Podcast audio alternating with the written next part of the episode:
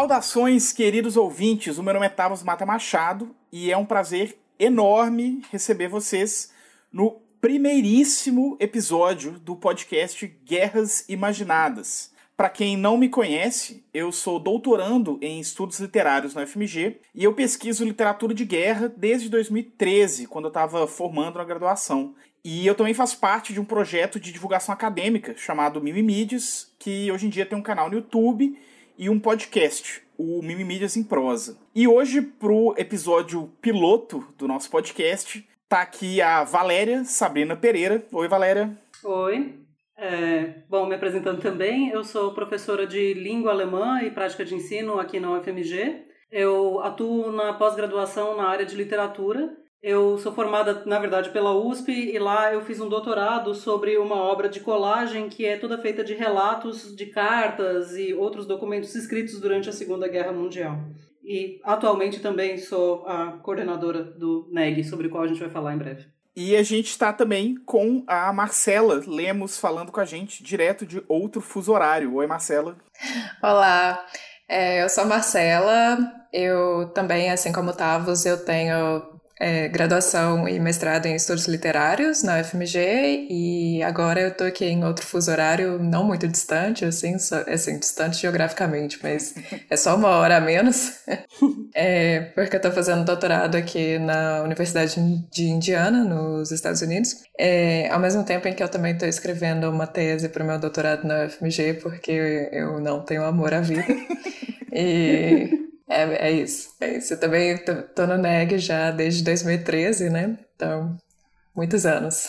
Bom, e antes da gente entrar no assunto que a gente separou para esse episódio piloto, que são os filmes sobre guerra que brilharam na premiação do Oscar desse ano de 2020, que no caso são que a gente vai conversar sobre o 1917 e o Jojo Rabbit.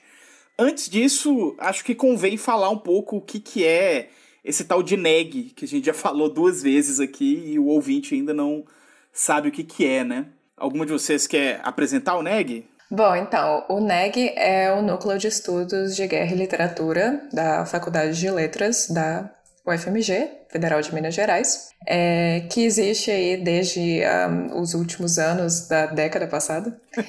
E nós contamos com um grupo de professores, de alunos da, da pós-graduação, da graduação, não necessariamente da UFMG, né? Pode ser de outras instituições também, um, que desde ah, já há muitos anos se dedica a ler, discutir, organizar eventos e publicações sobre literatura de guerra, um, o que quer que seja isso, né? Que a gente também vai comentar é, em diferentes línguas, em diversos momentos históricos. Um, a gente, acho que a gente tem uma produção muito, às vezes, até demais focada na literatura inglesa e, alemão. e germânica, e né? Também, né? Sim, é, e, e alemão. Mas a gente tem espaço e interesse em outras, outras uh, literaturas em outras línguas, de outras guerras, né? Também.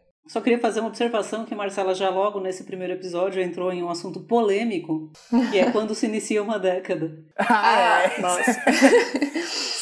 Se a década de 2010 já é década passada ou não, né? Será que eu posso fazer uma correção? Então vamos colocar aí os primeiros anos. Não, não é talvez, talvez não seja muito muito melhor, mas é menos menos polêmico porque a gente não costuma viver mais de um século.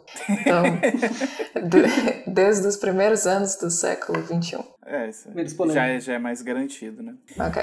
É, bom, e o NEG, gente, estuda, portanto, literaturas de guerra, ou às vezes a gente costuma colocar em termos também de narrativas de guerra, porque a nossa produção várias vezes vai passar por outras mídias e outros formatos, né? Então a gente várias vezes vai falar de cinema, de quadrinhos, de games, enfim, e de diferentes suportes para narrativas de guerra, né? E aí essa é uma eu acho um ponto legal para começar a discutir que é o que diabos é exatamente uma narrativa de guerra, né? Porque é o tipo de coisa quanto mais a gente estuda, eu não sei se vocês sentem isso também, menos claro fica exatamente qual, quais são as fronteiras é, dessa categoria, né? Literatura de guerra ou narrativa de guerra. É, com certeza, assim, é uma coisa que a gente costuma discutir bastante nas reuniões do núcleo, né? E, e, as, e, e acho que a gente nunca, assim, por mais que evidentemente a gente tem que adotar algum escopo ou alguma definição para poder trabalhar com ela, né? Então, quando você escreve um artigo, escreve uma tese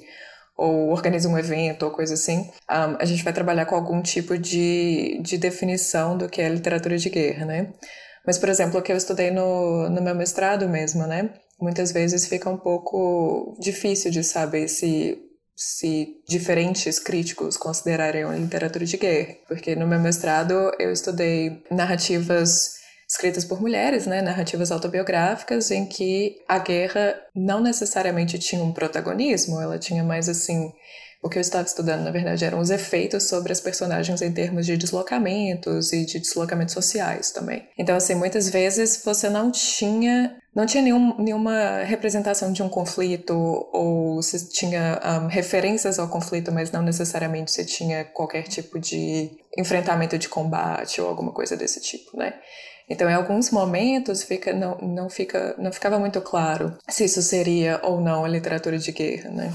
E a gente encontrou também, já teve inclusive conflitos é, com outros pesquisadores e tal, que sugere meio que uma conflação entre a literatura de guerra e uma área mais ampla, talvez da qual a literatura de guerra faça parte, né? Que é a literatura e violência, literatura e autoritarismo, que tem zonas de contato, né, com a literatura de guerra, mas que nem sempre é, são a mesma coisa, né? Então, enfim, tem gente que, né, já, já, já tentou sugerir pra gente, por exemplo, que é, a literatura produzida durante e sobre a ditadura militar brasileira seria uma literatura de guerra, né? E aí entra uma definição mais complicada ainda, né? Porque existia uma guerra no Brasil durante a ditadura militar ou era ou era outra coisa, né? Então entra também nessas definições um pouco nebulosas, afinal, do que, que exatamente é uma guerra, pra gente poder decidir o que, que é ou não uma literatura de guerra, né? Uhum. Então acho que tem essa questão do foco, né, que você falou, Marcelo. Então, assim, o, o, quanto a guerra ela é parte constituinte da narrativa, ou o quanto que ela é mera, meramente um pano de fundo, né? Então, uhum. sei lá, eu lembro de uma pessoa que veio me. Quando eu, meu mestrado era sobre órfãos de guerra, né? Narrativas de órfãos. E aí eu tive uma colega que veio me falar para eu estudar Naruto, porque o Naruto era um órfão de guerra. e Star Wars também, porque o Luke Skywalker era um órfão de guerra. E, embora sejam argumentos muito bons, Bom, na é, verdade, né? A guerra em si não é tão central em nenhuma dessas duas narrativas. Inclusive, o caso de Star Wars é bem controverso falar isso, mas. É... O fato deles serem órfãos é um. Do órfãos de guerra é um. Enfim. É, é meramente algo que começa a narrativa ali, mas não, não constitui, não define, não. Não é o. Né, é, é, é pouco mais que um pano de fundo, assim. Enquanto. Sim, mas isso também entra entra em outra questão, que é justamente a questão de ficcionalidade ou não, né? Porque eu acredito que os seus órfãos de guerra são. As, as histórias são de guerras não ficcionais. Ou não, do seu mestrado? Do meu mestrado, sim. Mas a minha questão com o Naruto e Star Wars acho que é menos essa. eu... Menos essa. É, né? é. Porque a gente, a gente. Uma questão do núcleo é que a gente, a gente não foi o caso no, no último ano, que a gente fez esse evento que também tinha a ver com ficção científica, mas quase sempre é, são, são guerras reais, né? Sim. Raramente a gente acaba caindo na discussão sobre guerras 100% ficcionais. Uhum. Que também é uma parte do recorte, na verdade. Sim, exatamente. E, e, que, e que ajuda, inclusive, a deixar essa definição mais turva também, né? Por um lado, mais turva, por outro lado, o que a gente notou é que muitas vezes a nossa compreensão de guerra ela se dá justamente através desse tipo de ficção, né? A gente acaba esquecendo que uma coisa influencia muito a outra. Uhum. Uhum. É, então, a nossa ideia nesse podcast é passar um pouco por esse terreno nebuloso da, das tais das narrativas de guerra, né? E a gente ainda não tem muita certeza onde a gente vai chegar, esse é só um episódio piloto, né? Mas eu acho que talvez, encontro após encontro, episódio após episódio, a gente consegue tentar deixar um pouco mais definido para você ouvinte exatamente o que, que é esse nosso objeto, né? O que é o que não é uma narrativa de guerra, o que é o que não é uma guerra e por uhum. aí vai. É, eu acho que hoje os filmes que a gente vai falar são filmes assim que já trazem um pouco essa discussão, né, de uma certa forma. Eu acho também. Acho Pelo que a gente menos poder eu... falar sobre isso. Exato, até porque a gente vai falar um pouco sobre a questão do Holocausto também, né? E, e que, como você falou sobre a ditadura militar e as interseções, né? essa também é uma interseção um, ah, muito forte, né? Essa questão da, do que é a literatura da Shoah, o que é a literatura da Segunda Guerra uh, Mundial. É, é, é uma divisão muito difícil, né? Porque muita gente faz uma conflação entre as duas mesmo, né? Entende que a literatura da Segunda Guerra e a literatura da Shoah, do Holocausto, são, são uma coisa só, né? E, enfim. E autores, inclusive da nossa área, que, que entendem isso, né? E que, que afirmam. Então é um debate complicado mesmo. Uhum. E aí, acho que antes de começar a nossa pauta, só mencionar, eu acho que é importante, que esse projeto ele começou a ser pensado já há muito tempo, né? A gente demorou um pouco para tirar ele do papel. Eu acho que tem. tem já é mais que um ano? Eu acho que já tem um ano, assim. Eu acho que tem tipo um ano, é. Uh, a gente está aproveitando um momento de pandemia global para conseguir separar um tempo na nossa agenda para fazer acontecer. É, não, não. Eu queria dizer que eu tinha comentado com o Tavos, ah, vamos fazer durante o Spring Break e tal, porque eu vou ter bastante tempo e tal. Só que aí o Spring Break resolveu estender um, por duas semanas e agora pelo resto do semestre também. Então... Sabe-se lá até quando, né? Exato. E muito da nossa ideia com esse podcast era poder pegar um pouco da produção que a gente está produzindo já há mais de 10 anos, o núcleo, né? E que fica, querendo ou não, muito circunscrita ali à, à própria academia, aos nossos pares, inclusive até para pessoas da, da área de literatura, mas que não mexe com literatura de guerra, a gente tem dificuldade de, de acessar, de compartilhar o que a gente está produzindo, de trocar ideia, né? Então, de poder tentar levar essas nossas discussões para um público um pouco maior, né? Sim, definitivamente. Bom, podemos começar então, gente? Podemos. Sim. Então, a nossa ideia hoje é passar por dois filmes principais que chamaram mais atenção no, na cerimônia do Oscar de 2020 e que tinham guerras como seu pano de fundo principal. Eles não são os únicos filmes do Oscar que é, lidam com guerra, né? Particularmente nos filmes, de, na, nas categorias de documentário e curtas de documentário, tem algumas obras que têm esse panorama da guerra, mas um pouco para poder limitar o recorte também, para ficar em querendo ou não, né, em filmes que a gente acha que mais pessoas assistiram e que talvez a discussão faça sentido para mais gente, a gente se limitou nesses dois, que são o 1917, dirigido pelo Sam Mendes, e o Jojo Rabbit, dirigido pelo Taika Waititi.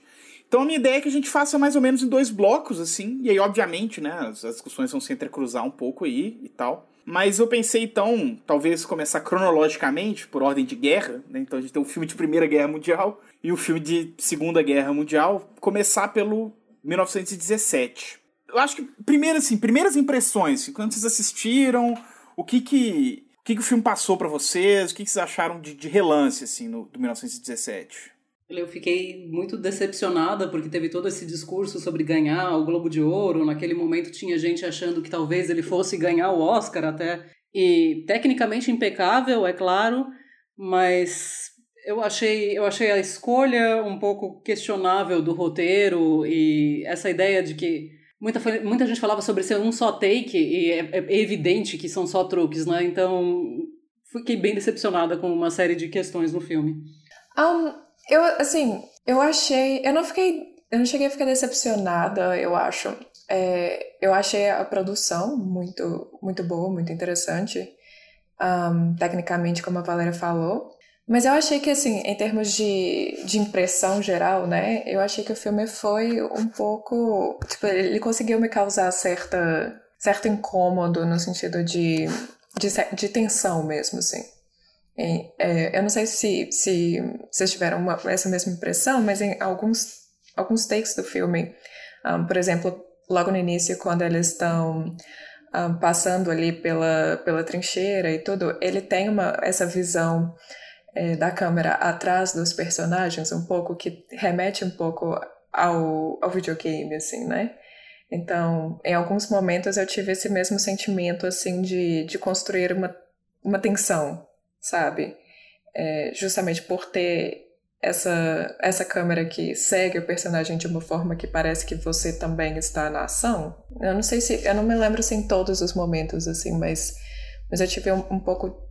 De, essa foi a minha primeira impressão, assim, eu fiquei um pouco tensa com o filme. O, o tempo inteiro eu pensei em videogame também, até, até cheguei a questionar o próprio Tavos para ter uma ideia de quem jogava porque isso, isso para mim foi, na verdade, um tanto quanto incômodo, é, pensando na questão de uma representação de guerra mesmo, porque essa questão do videogame, para mim, é, a gente já vai entrar provavelmente no próximo tópico, né? É, mas essa ideia do videogame para mim tinha muito a ver, talvez, é, dar uma impressão de que é pra gente ter a ideia da guerra mais próxima e ver o que é a tensão de estar na guerra, mas para mim deixou tudo muito heróico.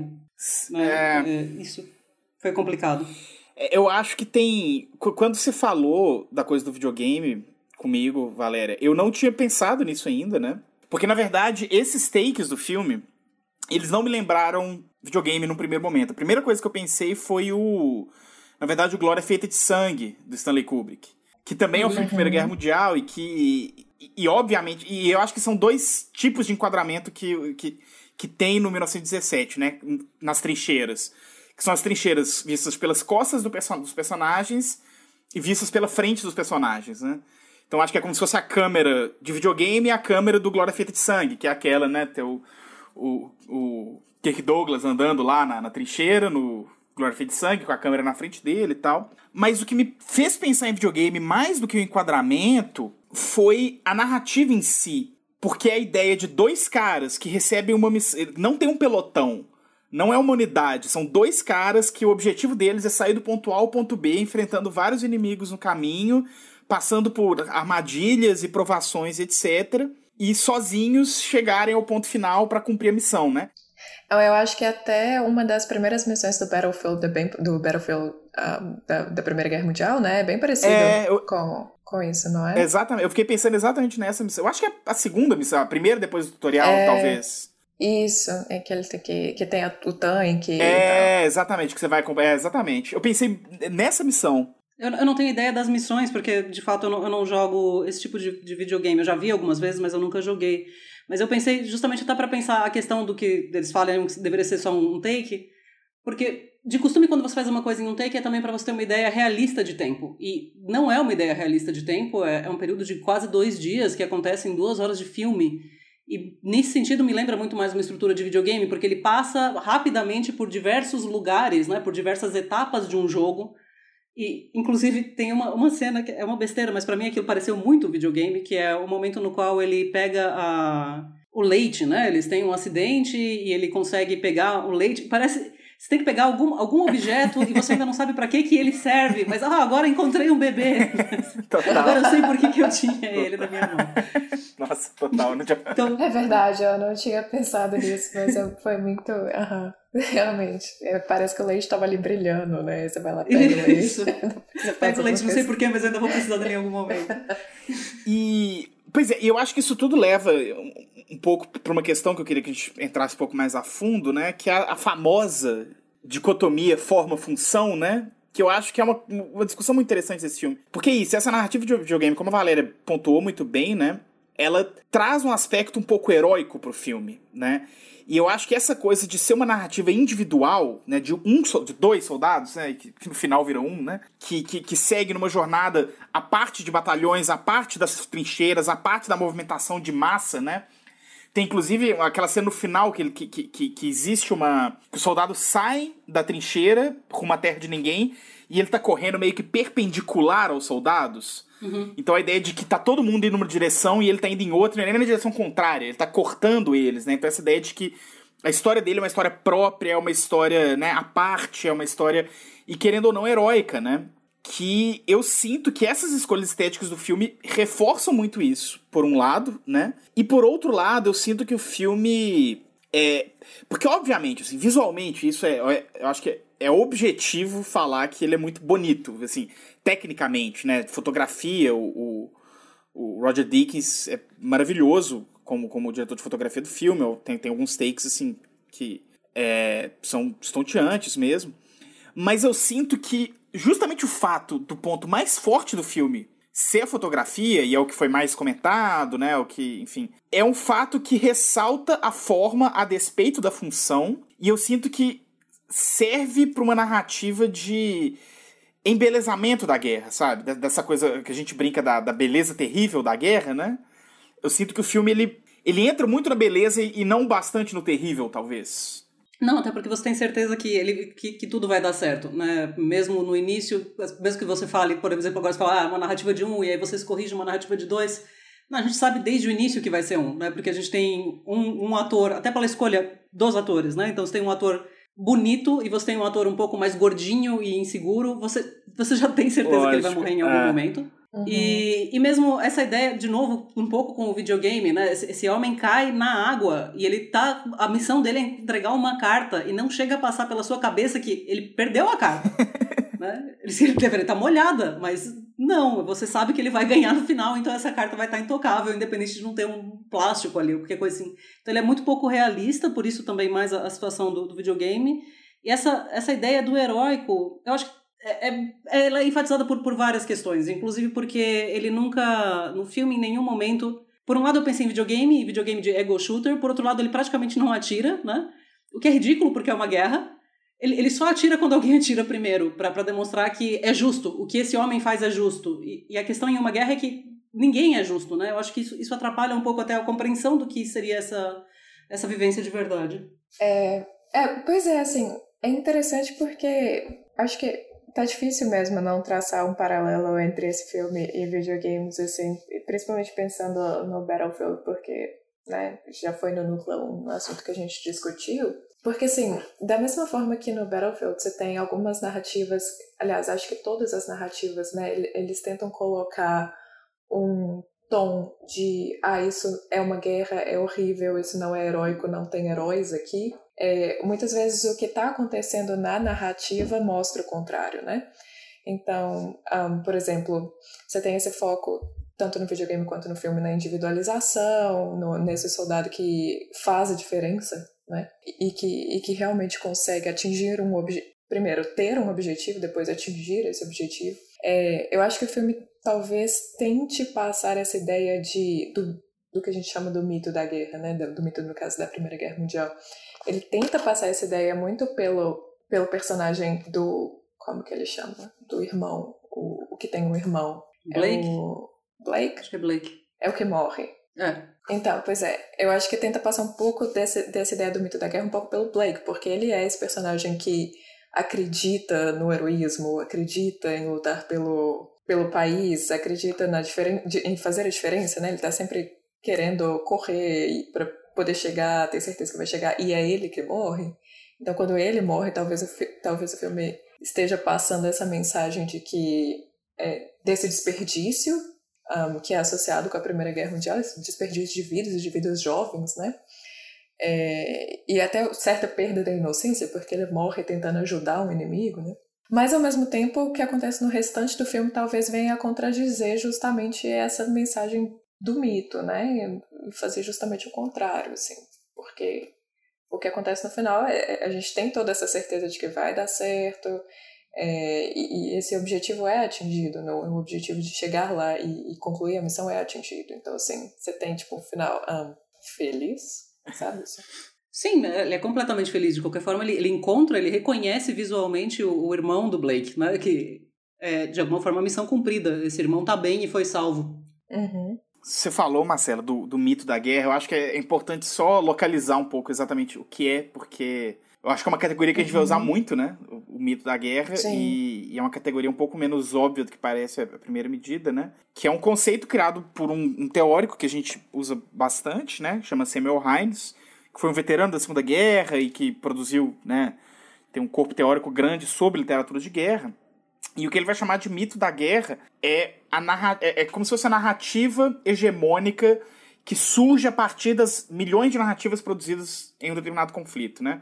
Então a Primeira Guerra Mundial acontece e aí vai ter um monte de gente escrevendo poema, fazendo filme, escrevendo livro, fazendo notícia de jornal, discutindo na rua. E com o passar dos anos, né, essas milhares de narrativas, elas vão começando a assumir uma cara hegemônica, né? parte delas começa a ganhar o discurso. E vira meio que a imagem que a gente tem na nossa cabeça da guerra, né? Então, uhum. quando a gente pensa na Primeira Guerra Mundial, né? O mito da Primeira Guerra Mundial na nossa cabeça são as trincheiras, as trincheiras sujas, né? A terra de ninguém entre as duas trincheiras que ninguém consegue avançar. E a ideia, eu acho que isso é muito importante, e eu acho que talvez seja essa parte do problema do filme, né? De uma guerra de desilusão, é, que você comentou, né, Marcelo? Então é a guerra que da morte da inocência, da, que a ideia de patriotismo perde o sentido, e de uma guerra. Dessa ideia do desperdício também, né?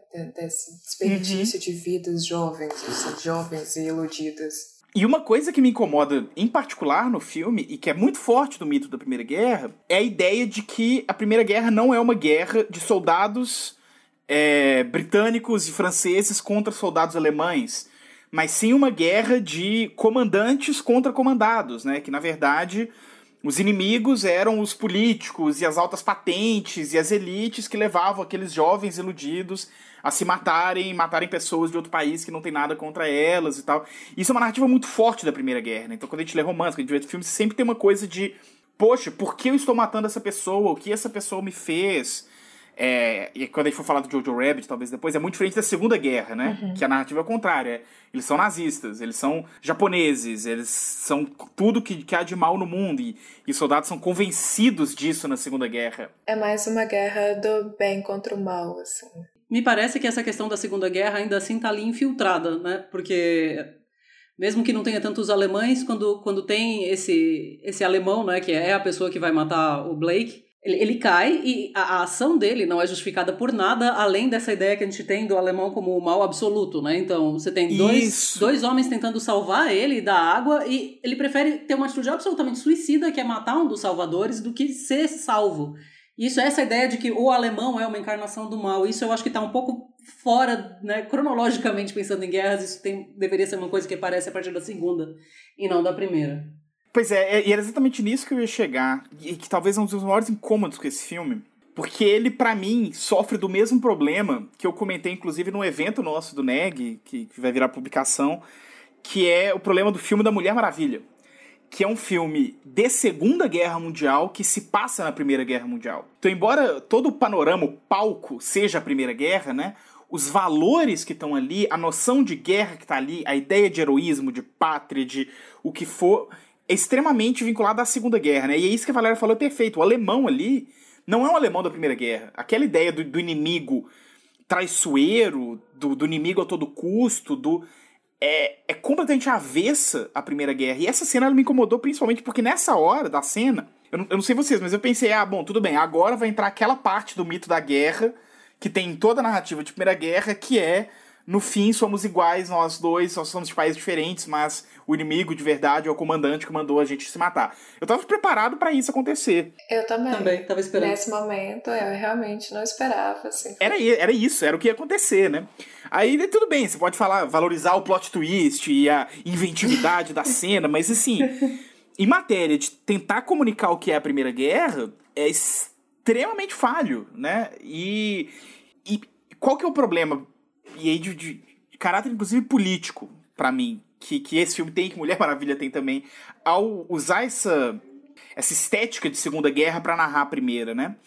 Porque o mito da Segunda Guerra Mundial ainda é, por N motivos, um mito da guerra boa, da guerra necessária, da guerra do bem contra o mal e tal. E é um mito problemático, porque a gente sabe que os aliados fizeram, cometeram inúmeros crimes, a gente sabe que.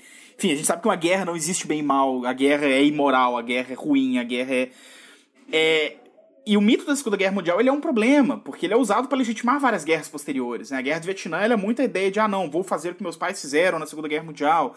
Agora, na Guerra ao Terror, né, existe uma coisa de ressuscitar esse espírito é, do, dos veteranos da Segunda Guerra, e aí vem essa onda de filmes pós-anos 2000 sobre a Segunda Guerra Mundial, etc. Então a Segunda Guerra Mundial ela vira essa grande legitimadora da ação bélica. Enquanto a Primeira Guerra Mundial, ela é praticamente o arquétipo da ideia de que a guerra é ruim. Era meio que a guerra em que o Ocidente decide, poxa, isso aqui é algo realmente ruim. E aí, quando você pega a Segunda Guerra e projeta esse valor sobre a Primeira, é um retrocesso, eu acho que de consciência histórica, inclusive gigantesco.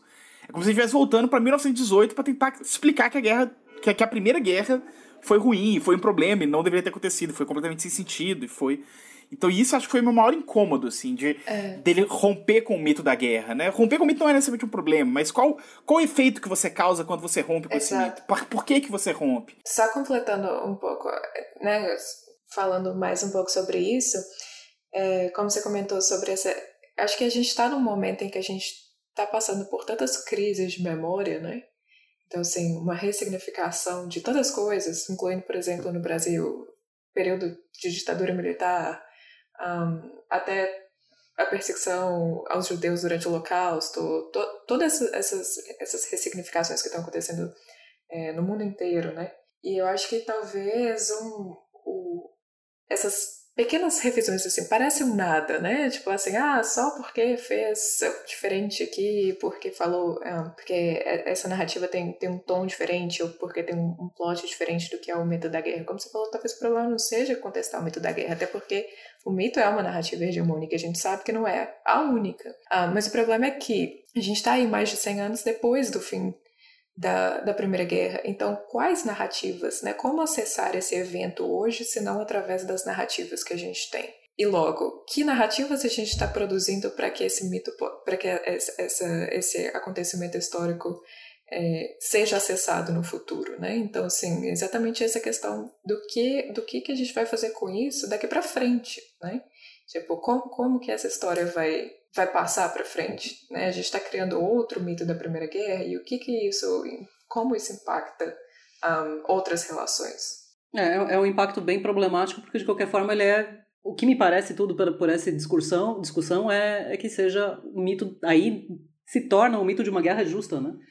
Porque mesmo essa ideia de que a gente está morrendo por causa de outras pessoas, uma coisa que me incomodou muito foi que esse coronel que tem que receber a, a mensagem no final, o, o Mackenzie, seja o Benedict Cumberbatch. Né? É, eu, eu, esperava que fosse uma figura de alguma forma que causasse mais é, repulsa, mas é, é um ator atualmente extremamente apreciado.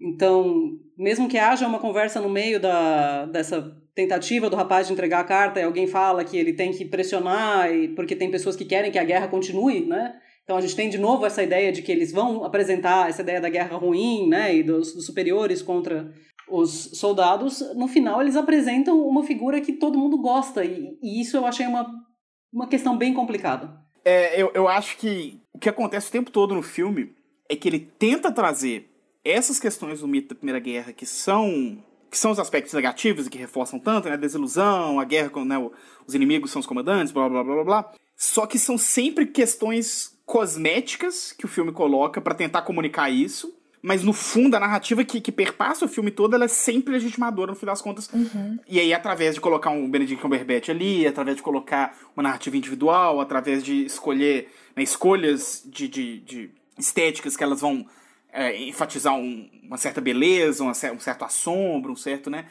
Então parece que todo o tempo. A impressão que me dá é, tipo assim, eles terminaram o roteiro, alguém falou, gente, Primeira Guerra Mundial foi ruim, tem que falar que ela foi ruim. Ah, não, peraí, deixa eu reescrever aqui rapidinho. e eles foram colocar uns 4, 5 pontos ali e falaram, ah, a guerra é ruim. E aí pronto, mandou o roteiro pra filmar do jeito que tava, sabe? Mas sabe que isso que você tá falando, tá? Tipo, de como talvez esse roteiro chegou a ser, ser produzido, né? Me faz pensar um pouco um, ah, na razão pelas quais a gente está tendo essa ressignificação, principalmente um, ah, principalmente eu tô dizendo, mas assim, é porque o que eu tenho visto mais sobre a Primeira Guerra ultimamente produzido agora, né? São filmes. Talvez a gente lê uma graphic novel também, mas assim, é, eu acho que tem um romance recente também, não tenho certeza. Mas é, me leva a pensar um pouco nessas produções, tipo assim, por que, né, que tá havendo essa ressignificação, sabe? Eu não sei o que vocês pensam sobre isso, assim. Seria o que a gente quer consumir sabe? Eu não sei se é o que a gente quer consumir, mas em parte é um problema porque ele volta a justificar a guerra, né? Porque uhum. a guerra é ruim, mas a gente é obrigado a fazer. É, que, que, me parece o discurso dessas coisas. Então, a certo ponto, acho que ainda tem essa questão. É um pouco do nacionalismo voltando agora, né? Sim. Em partes. Eu acho que isso influencia. E, e eu, acho, eu, eu, eu acho isso, eu também acho que tem essa coisa, e eu acho que é uma narrativa muito conveniente em épocas de, de guerra ao terror e guerra na Síria, que é uma narrativa de que é um trabalho sujo, mas alguém tem que fazer. Então, de que, tipo assim, não, a guerra não é boa, a guerra é feia, as pessoas morrem, crimes são cometidos, mas, no fim das contas, alguém tem que entregar a carta pro irmão, que, sabe? Então tem.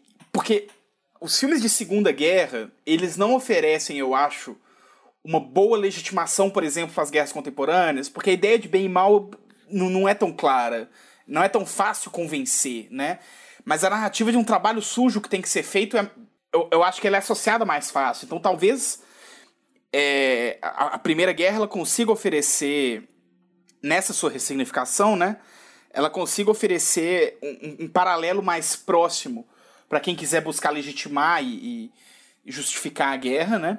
Além, e aí é lógico, né? Tem que falar do da comemoração, né? Assim, muito desses filmes vieram um pouco do centenário da Primeira Guerra, né? Então, de 2016 para cá, é, 2014 para cá, né? A gente teve uma, um surto de produções sobre a Primeira Guerra gigantesco, né? Sim. Então, acho que isso ajuda também, né? Assim, querendo ou não, principalmente essas mega produções que, que, que seguem uma lógica bastante mercadológica e tal, a indústria cultural funciona muito bem com datas comemorativas, né? Então, acho que isso é um, é um fator também. Não acho que é o único, mas é, é um fator. Sim.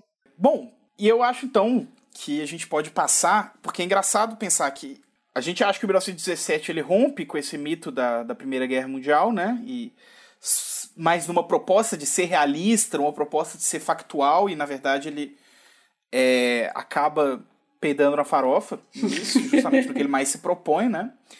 E aí a gente vai para um outro filme que talvez a proposta dele seja quase que o contrário, né? É, é um filme muito pouco realista, ou pelo menos no sentido estrito da coisa, um filme muito pouco colado no rigor histórico, de novo, pelo menos no sentido estrito da coisa, que é o Jojo Rabbit, uhum. é, que é uma comédia, né, dirigida pelo Taika Waititi, e, enfim, eu acho que tem uns contrapontos interessantes aí.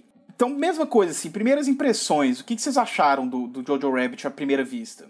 Bom, eu assisti mais recentemente, assim, então acho que ele tá um pouco mais fresco na minha memória. É, eu achei.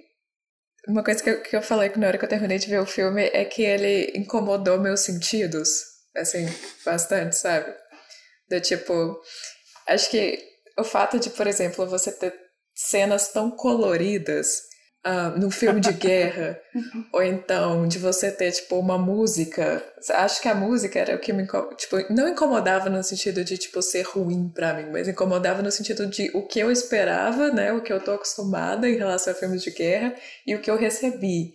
Então, assim, você tinha, tipo, músicas felizes, né? Enquanto o menino tava tirando comida do lixo, assim, porque a mãe tinha morrido enforcada, sabe? Assim, então, assim, eu achei muito curioso. Acho que foi a coisa que eu achei mais curiosa, talvez, não sei, do filme. Foi justamente essa, esse praticamente essa incoerência, né, entre, entre o que você meio que se, se, se acostuma a ver ah, em filmes. É, a parte da música, logo de início, acho que é Beatles, né? Eu não lembro qual é a primeira música, já faz tempo que é. É, é, a, é a, versão, versão em alemão de I Wanna Hold Your Hands. Isso. É, na verdade, eu, eu achei muito satisfatório, eu gostei muito.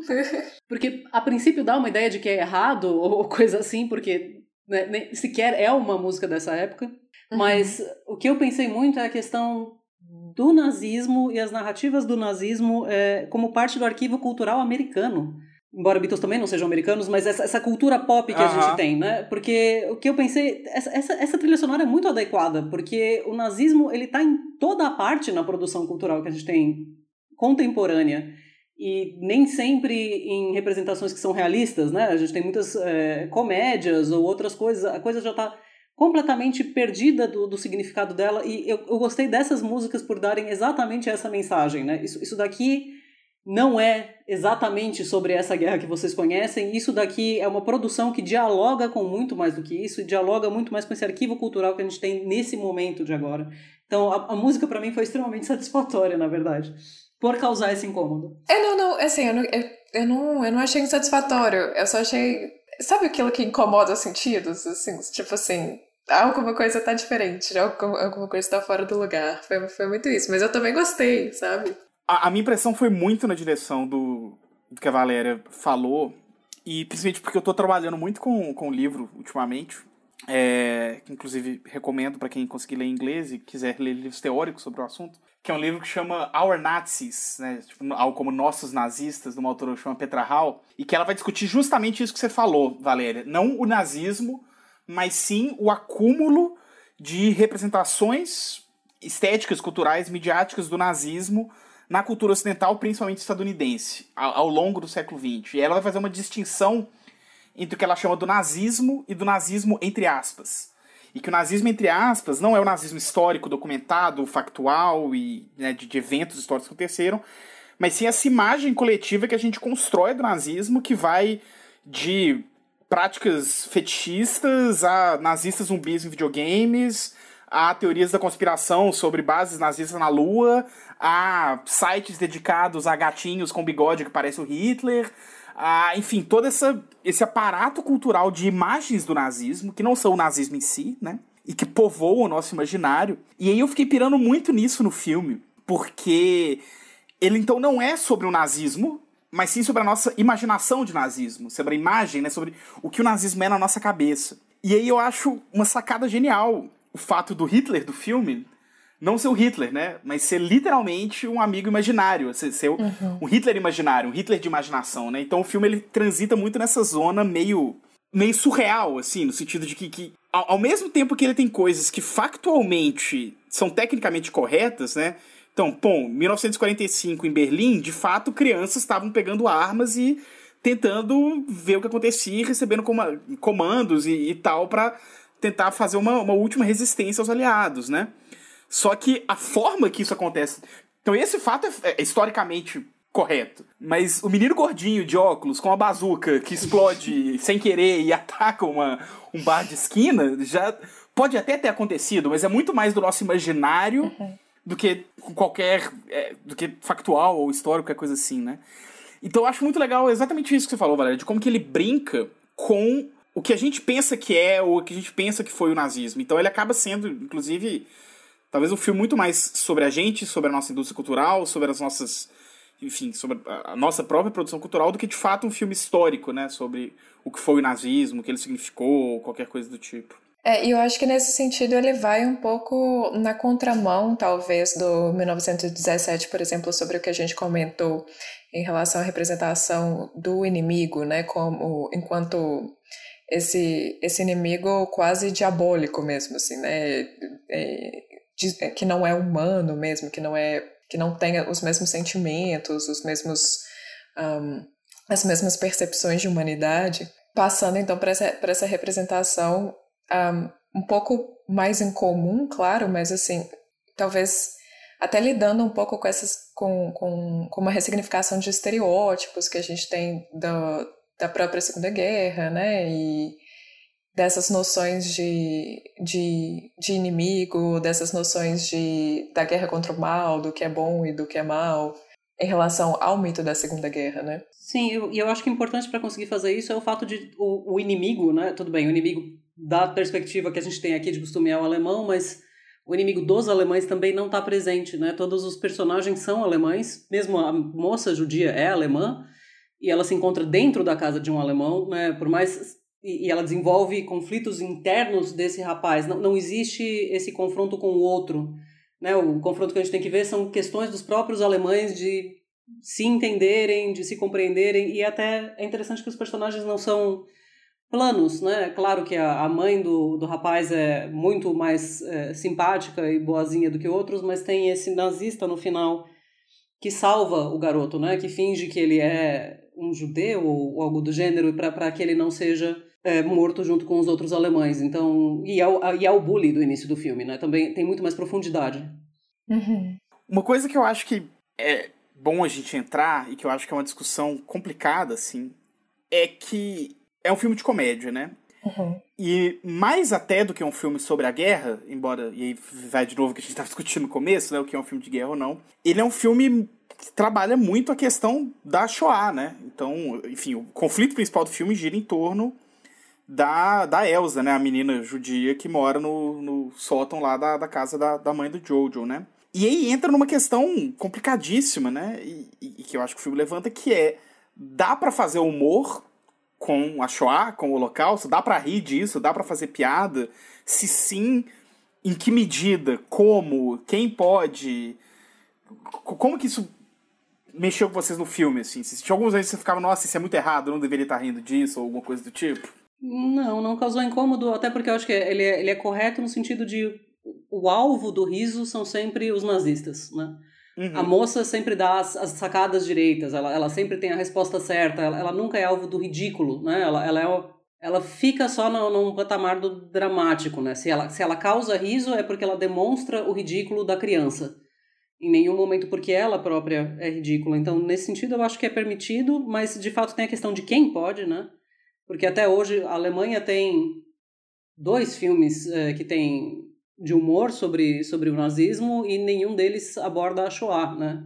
Tem esse é esse Vidadá, né? Ele, ele está de volta, acho que foi assim que foi traduzido, Aham. tem na Netflix. Aham. E teve um filme anterior a esse também, que era satirizando Hitler. Tem, aí tem um judeu de fato, mas aí de novo, é, o judeu é esperto e o Hitler é um idiota, né? Uhum. Mas ainda assim isso não é muito bem recebido na Alemanha. Eles até conseguem consumir esse tipo de filme, mas é muito melhor recebido se é algo produzido fora. E que eles próprios façam esse tipo de humor ainda não, não é algo que está bem resolvido. Uhum. Você sabe como que foi a recepção do Jojo Rabbit na Alemanha, Valéria? Você viu alguma coisa a respeito disso? Não sei, não cheguei a procurar. Mas Esse é um negócio curioso, né? É, eu acho interessante assim que talvez o humor não seja tanto com a Shoah, né? É um jeito de falar, como o Valério falou, né? É, tipo assim, a gente a- é, é colocar esse, essa figura que infelizmente tem reaparecido tanto no, no nosso imaginário ultimamente, né? E tanto em questões da figura mesmo quanto em questões de discursos, é, é colocar essa figura numa posição de ridículo, né? E, e talvez mostrar a, a inadequação mesmo dessa figura, a, a, tipo, as, as, a sociedade, ou mesmo ao que a gente tem hoje, a, tipo, a nossa sociedade, né? Olhar para essa figura hoje e falar, nossa, que coisa sem noção que essa pessoa pensava, né? E aí, talvez, talvez traçar esse paralelo para discursos similares que a gente tem na política hoje, né? É, Eu acho que tem uma coisa, eu acho que a Valéria tocou um pouco nisso é, na fala dela, que eu sinto que o filme ele sabe, e aí é, é mérito, acho que principalmente de roteiro, assim, e aí acho que o Taika Waititi como, não só como diretor, mas como roteirista, assim, ele é muito clínico, muito preciso em quando o roteiro tem que modular. Porque, assim, o filme não é exatamente uma comédia, uma, tem se chamado de dramédia, né? Então ele tem momentos de drama muito sérios, muito tocantes, né? Tem aquela conversa no sótão entre a mãe e a menina, enfim. Então ele, ele é um filme que, que não foge desse aspecto dramático, né?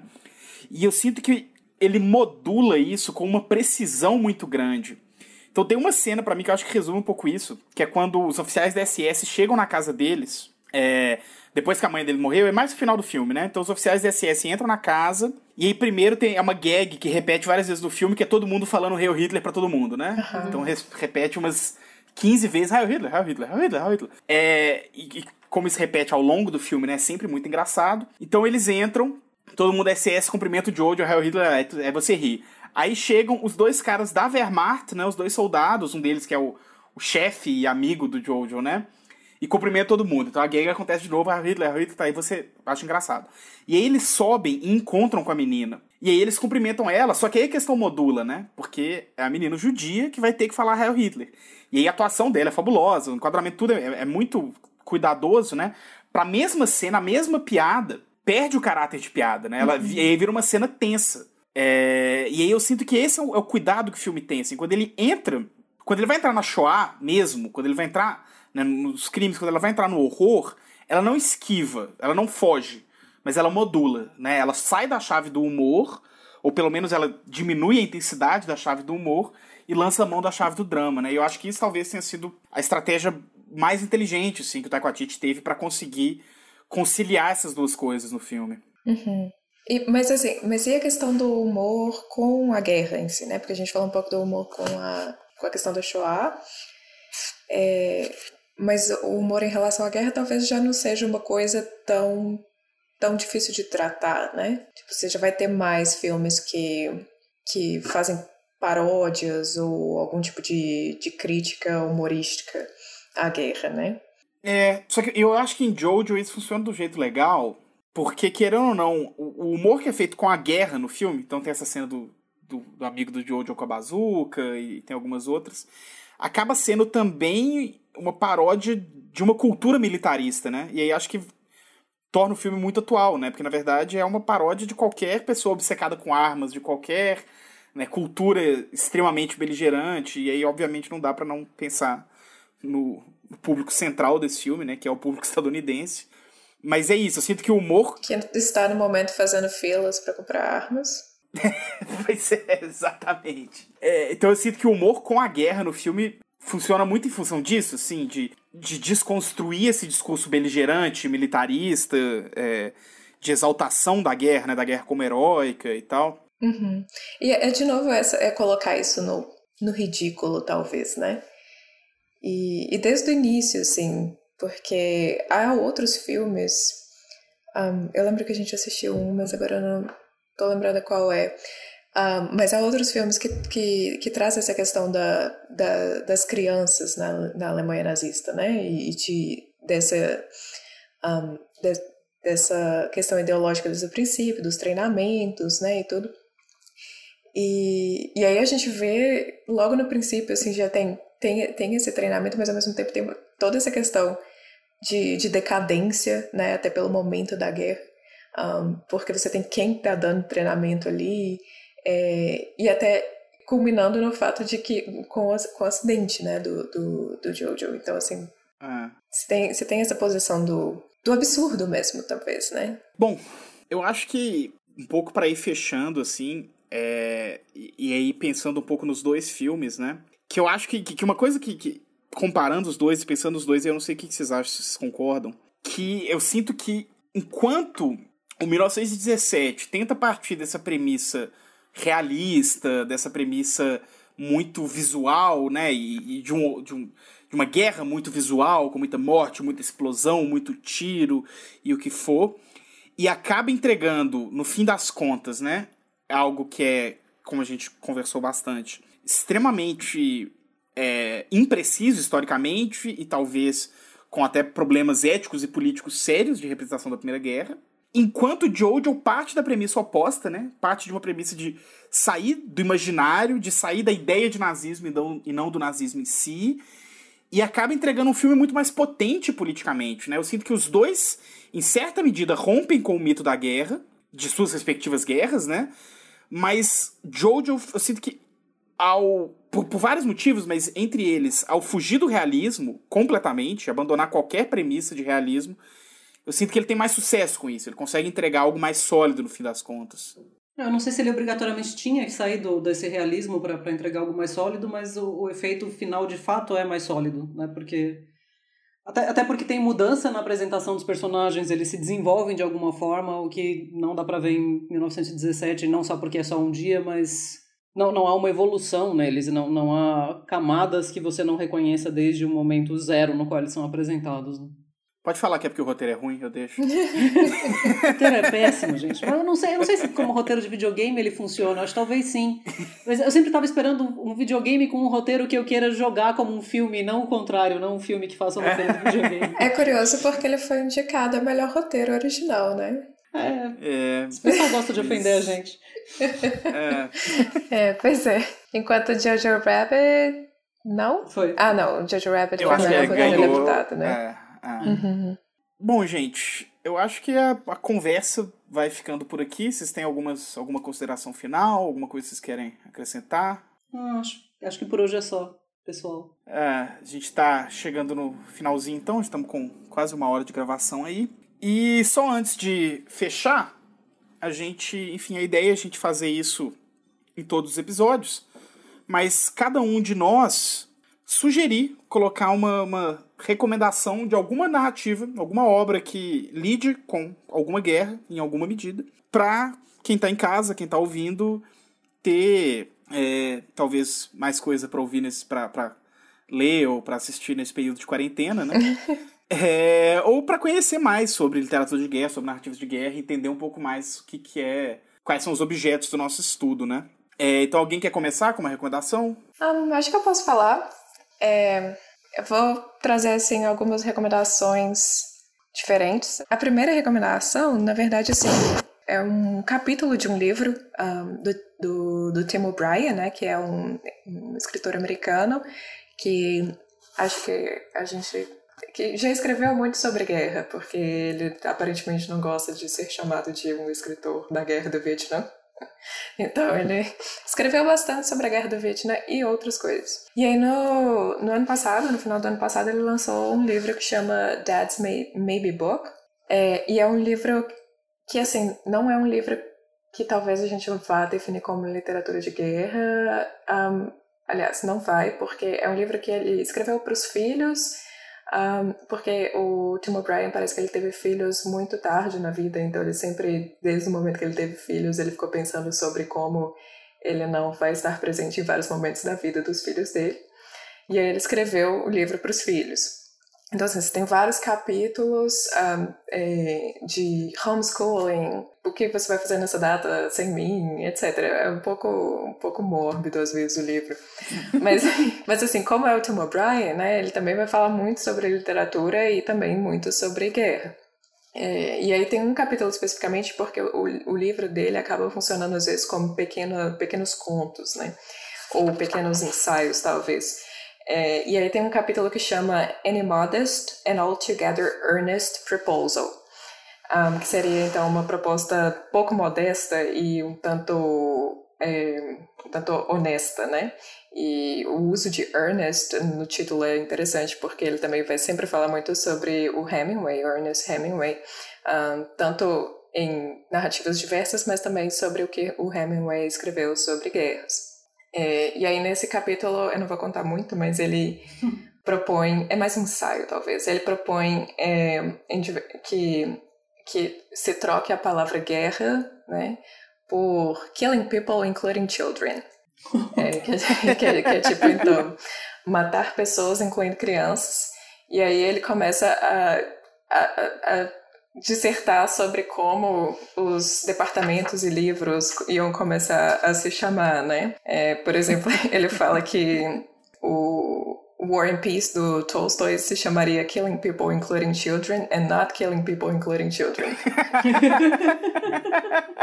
E aí é muito legal, assim, ele falando sobre como os filmes iam se chamar, os livros iam se chamar e tudo. E, e assim, ele defendendo o que... O nosso núcleo de estudos, né? Pode... Oh, exato. exato. Núcleos de estudos de matar pessoas, incluindo crianças e literatura. E literatura. Exato.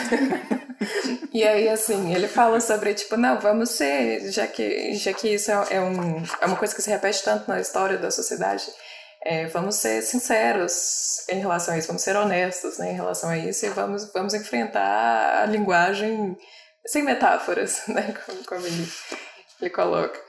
É, e eu acho muito legal, é, para quem lê inglês por enquanto, né, eu acho que, que é bastante acessível, mas os, os livros do Tim O'Brien, alguns deles têm tradução para o português, então é possível que no futuro é, esse livro seja também traduzido para o português.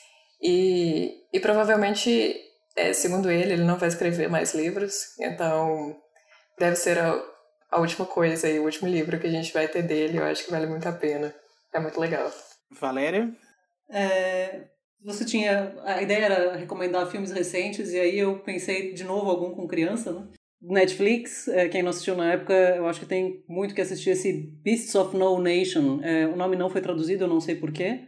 É, mas é esse filme sobre uma guerra civil em um país africano não definido. Ele é baseado, de qualquer forma, em um livro de um nigeriano, mas eu não sei se isso serviria para definir região, de qualquer forma. Mas é a experiência de uma criança pequena que é envolvida nessa guerra civil depois de perder familiares com os conflitos.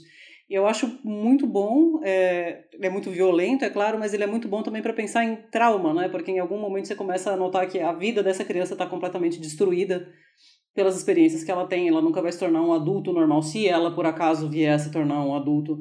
E também é interessante para a gente pensar em outras guerras que não sejam necessariamente as guerras do ponto de vista é, da América ou da Europa. Esse é uma pedrada. É. ele é pesadaço, mas ele é muito bom. É, a minha recomendação vai ser uma que eu tenho feito em várias oportunidades. Eu vou ver se eu faço agora pela última vez, para parar de me repetir. Mas é um romance estadunidense de 2014 2014, mas ele saiu traduzido para português. Acho que tem pouco tempo, acho que, tem um, acho que foi ano passado ou retrasado. Que saiu aqui como Toda a Luz que Não Podemos Ver. Chama All the Light We Cannot See, do Anthony Doerr. É um romance sobre a Segunda Guerra Mundial.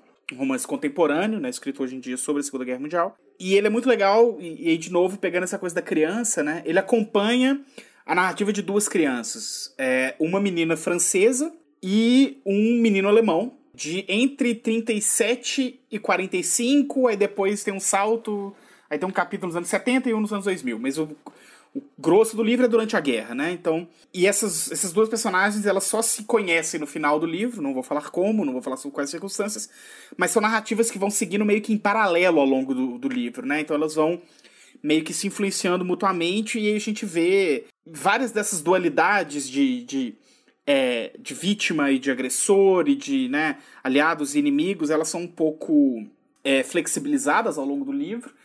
E eu tava, tava querendo indicar ele atualmente, em particular, porque ele tem uma coisa que, enfim, eu acho que num ponto de vista teórico de literatura de guerra a gente pode questionar, mas talvez para as pessoas que queiram ler, ele é um livro muito sobre encontrar ele chama, né, toda luz que não podemos ver. Então ele é muito sobre isso de encontrar luz na escuridão, de encontrar esperança quando não tem esperança nenhuma, de encontrar bondade quando só tem maldade ao redor e tal. E aí, talvez, em tempos tão difíceis que a gente está vivendo, né? Ele é um livro. Ele é pesado, ele tem cenas super tensas, ele tem, né? Tem momentos muito tristes. Mas no fim das contas, ele é um livro que te, te deixa um pouco esperançoso, assim, sabe? Com, com, com boas expectativas para o futuro e tal. Então, talvez, enfim, seja bom para algumas pessoas que queiram ter esse tipo de experiência. É, então, a minha recomendação é essa: Toda Luz que Não Podemos Ver, do Anthony Doerr. Legal. Bom, gente, é, eu acho que a gente vai ficando por aqui, por hoje então. Esse foi o episódio piloto do Guerras Imaginadas, seu podcast sobre narrativas de guerra. A gente agradece muito para você que resolveu dar uma chance para um episódio piloto. E é muito importante para a gente receber um feedback do que vocês acharam, quais narrativas vocês gostariam de ouvir a gente falar a respeito e o que vocês acham que a gente pode fazer, né, para o podcast melhorar a cada dia. Assim, a gente ainda está com gravando muito na tora, é, então em aspectos técnicos, a gente decidiu como a gente ia gravar há uma hora atrás, antes de começar a gravar. Então a gente ainda tá, enfim. É, a gente. Foi um ano de planejamento para decidir as coisas no último dia, entendeu? Então vocês podem mandar sugestões pra gente. Por enquanto a gente não tem redes sociais ainda, mas vocês podem mandar para mim é, no meu Twitter, em TavosMM, ou no meu Instagram também, por TavosMM. É, Podem mandar para mim também um, no Twitter, arroba marcelaosl. Uh, e-mail, talvez. Podem mandar para marjolie, arroba iu.edu. E-mail institucional, super é. chique. é, e acho que a gente vai ficando por aqui. Então, pessoal, muito obrigado pela audiência de vocês e espero que a gente ainda possa conversar em episódios futuros. Até mais. Tchau, tchau. Até. Obrigada. Até. Tchau, tchau. Tchau.